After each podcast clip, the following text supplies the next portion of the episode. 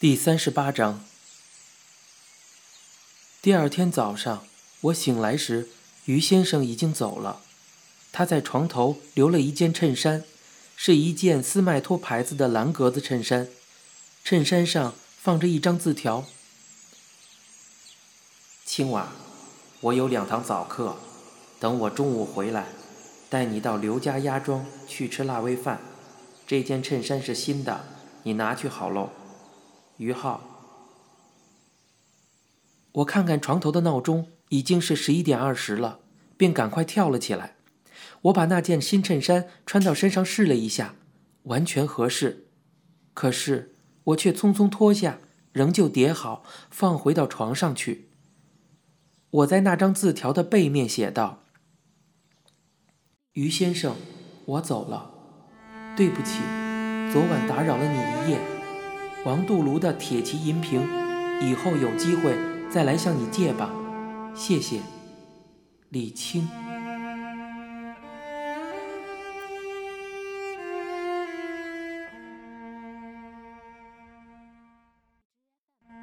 外面的秋阳在湛蓝的天空里照得异常光辉灿烂，习习的凉风吹得人很爽快。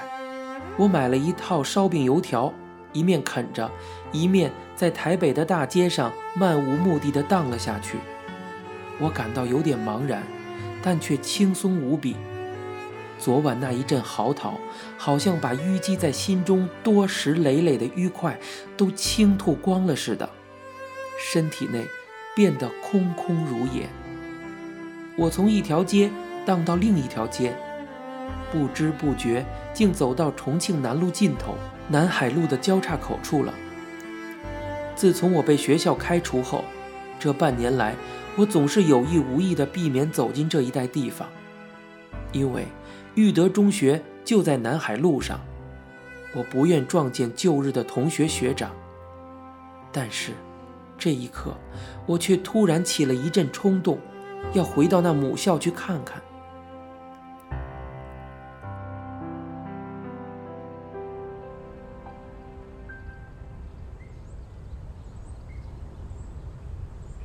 这是星期六的下午，学校不上课。即便撞见旧日的老师同学，他们也未必还认得出我来。我的头发留长了，长得盖住了眉毛，而且又穿着一条牛仔裤，完全不像一个中学生。育德中学的围墙是红砖砌的，巍峨高耸，两扇铁闸门敞开着。我走了进去。穿过对面正门的那座办公大楼，大楼下面的墙上布告栏里贴满了布告，也有两则是学生犯规记过的。高二乙班黄柱国数学月考作弊，大过一次。初三丁班刘建行偷窃公物，留校查看，倒是没有勒令退学的。后面的戈壁沙漠仍旧在飞沙走石。我们的操场一刮风便黄尘滚滚，我们叫做戈壁沙漠。每次我们在操场上训完军训，回到教室，大家的眉毛都白掉了，敷上一层薄纱。操场上空荡荡的，一个人也没有。可是操场旁边的篮球场上却有人在投篮。篮球着地，发出砰砰的响声，夹着阵阵的吆喝欢呼。好球啊！我绕到篮球场边，看见几个初中生在传球，一个个打着赤膊，穿着童军短裤，一共五个人。我站在篮底观看了片刻，发觉他们原来在赛球，一队两人，一队三人，动作激烈。厮杀的难分难解，两人队显得渐渐不知，阵脚有点乱了，在篮下已经失去好几球，而且其中一个大个子刚刚吃了一记令人相当难堪的焖火锅。三人队一面欢笑，一面调侃，得意洋洋。两人队起了内讧：“你那么毒霸，叫你怕死又不怕死。”其中的那个小子叉叉然叫道。他是五个人中最矮小的一个，可是动作灵活，上篮时窜得很灵敏。他那张浑圆的娃娃脸涨得鲜红，满头大汗。我已经带球上篮了，还不该 shot 吗？两人队中那个大高个子张开双手，咧着嘴傻笑，替自己辩护。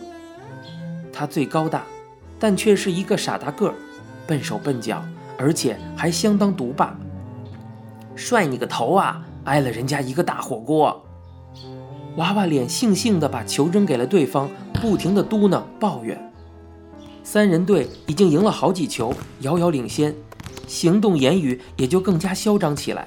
其中一个小黑炭捡到球，开始进攻，一下子窜到了篮底。娃娃脸一急，整个人扑了上去阻拦。拉手！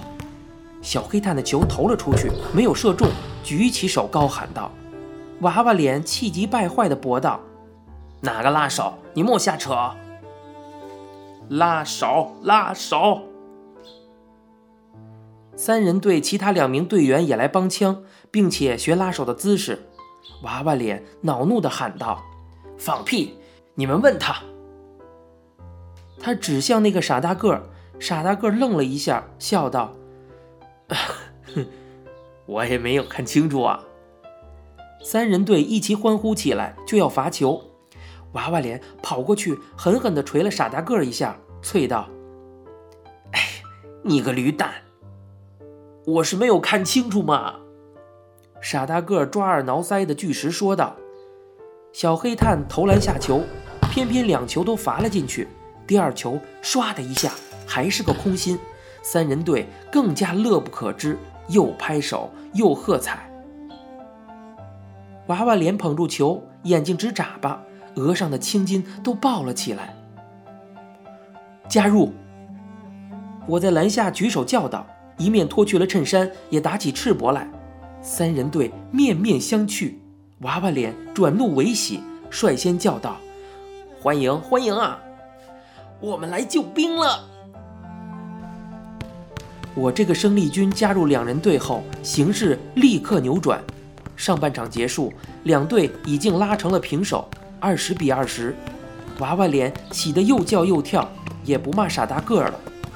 下半场开始，我们一路领先，娃娃脸跟我合作的非常好。我传球，他上篮。他人虽然矮小，右勾手的擦板球倒投得很准呢，一连擦进了三四球。从前在学校，我是我们高三丙班的篮球班队打中锋的。夜间部对日间部比赛，我们还赢过一面锦旗。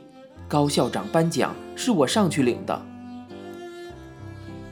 我们打到下半场后场，原先的三人队已经败向大陆了，溃不成军，而且三个人也开始彼此的抱怨起来。最后一球，我站在中场拉了一个长射，唰的一下，篮网子一翻，一个空心便进去了。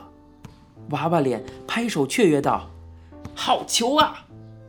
我们终于以四十八比二十八打了个大胜仗。”娃娃脸跑过来抱住我的腰，乱蹦乱跳，又去踢那个傻大个的屁股。娃娃脸笑嘻嘻地指着小黑炭道：“ 嘿嘿嘿，认输了吧？快请我们吃清冰吧！”去你的！小黑炭吐了一口水，气吁吁地说道。请帮手啊，不算数啊。哎，有人想赖账呢。娃娃脸笑着向那个傻大个叫道。三人队里另外一个翘嘴巴的跑上来帮小黑道说道：“哼，咱们再赛过啊，谅你也没种。”少啰嗦了。娃娃脸一把推开翘嘴：“你们输了，对不对？四十五比二十八，惨败。君子啊，一言为定。”输家请客，你们赖账才没种的吧？翘嘴喘着气，厚厚的嘴唇撅得老高。娃娃脸打量了一下翘嘴，突然指着他尖声笑道：“哼，尖嘴啊！你去照照镜子，你的嘴巴现在像什么？像鸭屁股啊！”翘嘴脸一红，便挥拳。娃娃脸赶忙窜逃，可是却给小黑炭一把拦住了。翘嘴赶上去揪住娃娃脸，俩人殴斗成一团。小黑炭在旁边放冷箭，娃娃脸背上的腰已经吃了好几下暗亏了。这时，娃娃脸大声讨叫：“大个子，快来帮忙啊！”傻大个跑上去助战，三人队另外一个青春痘也不甘落后，于是啊，五个人擦拳魔掌，拳脚相加，混战了起来。一场赌清兵的球赛演变成了全武行。五个人开始还边打边笑，后来大概出手重了，打痛了，竟认真起来。尤其是娃娃脸跟翘嘴两个人，噼噼啪啪的没头没脸的乱揍了一顿。两个人打红了眼，我看见事态严重，赶忙抢上前去，一把先将娃娃脸跟翘嘴隔开，然后大喝一声：“停战吧！”五个小家伙都镇住了，停了下来，一个个叉着腰，歪着脖子，气呼呼的互相瞄来瞄去。我问道：“你们赌东西是吗？”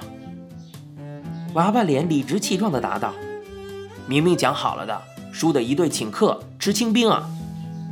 我问三个人队：“那你们输了要不要请客呢？”小黑炭抗议道：“你帮他们不算了。”翘嘴也帮腔道：“你不帮他们，他们不输掉裤子才怪呢！”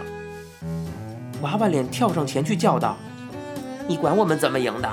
你们明明输不起，想赖账，赖账都是龟孙子！”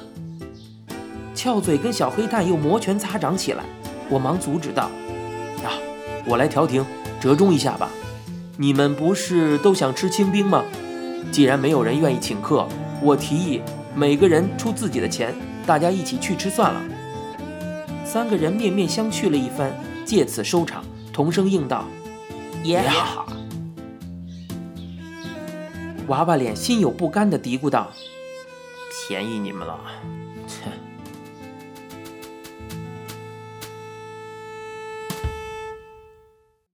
我们每个人捡起自己的外衣，都搭在肩上。娃娃脸把篮球抱在怀里。我们六个人一身汗淋淋的，一头一脸都蒙上了黄沙，打着赤膊，大摇大摆地走出了校门。